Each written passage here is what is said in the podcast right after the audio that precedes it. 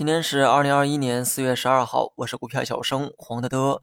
今天市场呢继续回调，这个呢很符合技术语言，所以呢没啥大惊小怪的。消息面来看啊，利空偏多，阿里呢涉嫌垄断被罚了一百八十多亿，这可能会影响市场中龙头股的股价。就算公司自己不担心，投资者也会替公司担心。这个呢就是情绪效应。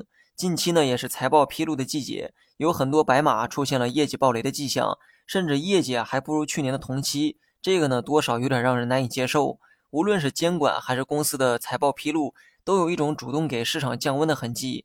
反垄断喊了这么久，也没罚多少钱，而这一次出手就罚了马爸爸一百八十二亿。有些公司呢，业绩不佳可以理解哈，但是业绩比去年同期呢还差了一大截儿。这种做法不知道是不是在粉饰财报？谁都知道去年股市呢把这个泡沫啊吹得很大，就连楼市啊也在涨。所以今年主要的任务呢就是挤泡沫。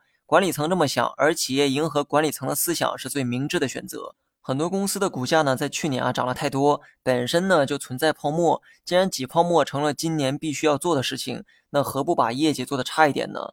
这样跌下去啊，还能名正言顺。等市场企稳、估值稳定的时候，把腾挪出的利润再集中释放出来，到时候股价涨上去就会容易很多。市场最好的行情呢，留在了去年。从进入今年开始啊，我就强调。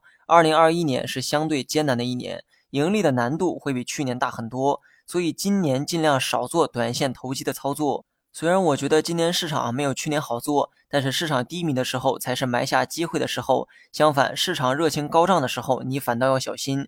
很多人总是不舍得刀口上的最后一片肉，但却忘了这片肉背后的风险有多大。年初的白酒板块就是最好的例子。就算我把估值太高这句话喊破了喉咙也没用。价格还在上涨的时候，人们压根儿不信这些。就像市场下跌的时候，我选择补仓，总会有人来看我笑话一样。很多时候啊，人们眼里的这个盈亏，只是在看最近两天的波动。如果想让我亏损，估计大盘得跌到两千八百点。因为从去年开始，无论加仓还是减仓，我始终都没有过空仓的情况。直到今天，我也没有空仓，只不过不同的时期，底仓的数量会发生一些变化。如果你真的长期听我的股评，那么你会发现，市场在上涨的时候，我拿的底仓数量是比较少的；而市场下跌时候呢，底仓反倒是拿的越来越多。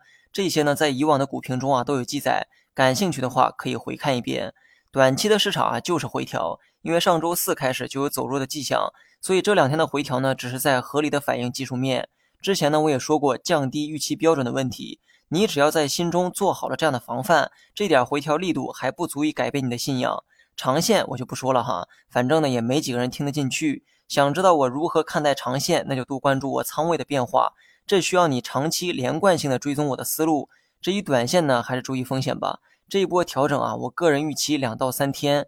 今天呢是第二天，所以最差的话，明天可能还得跌一天，因为五日线和十日线死叉之后要向下释放。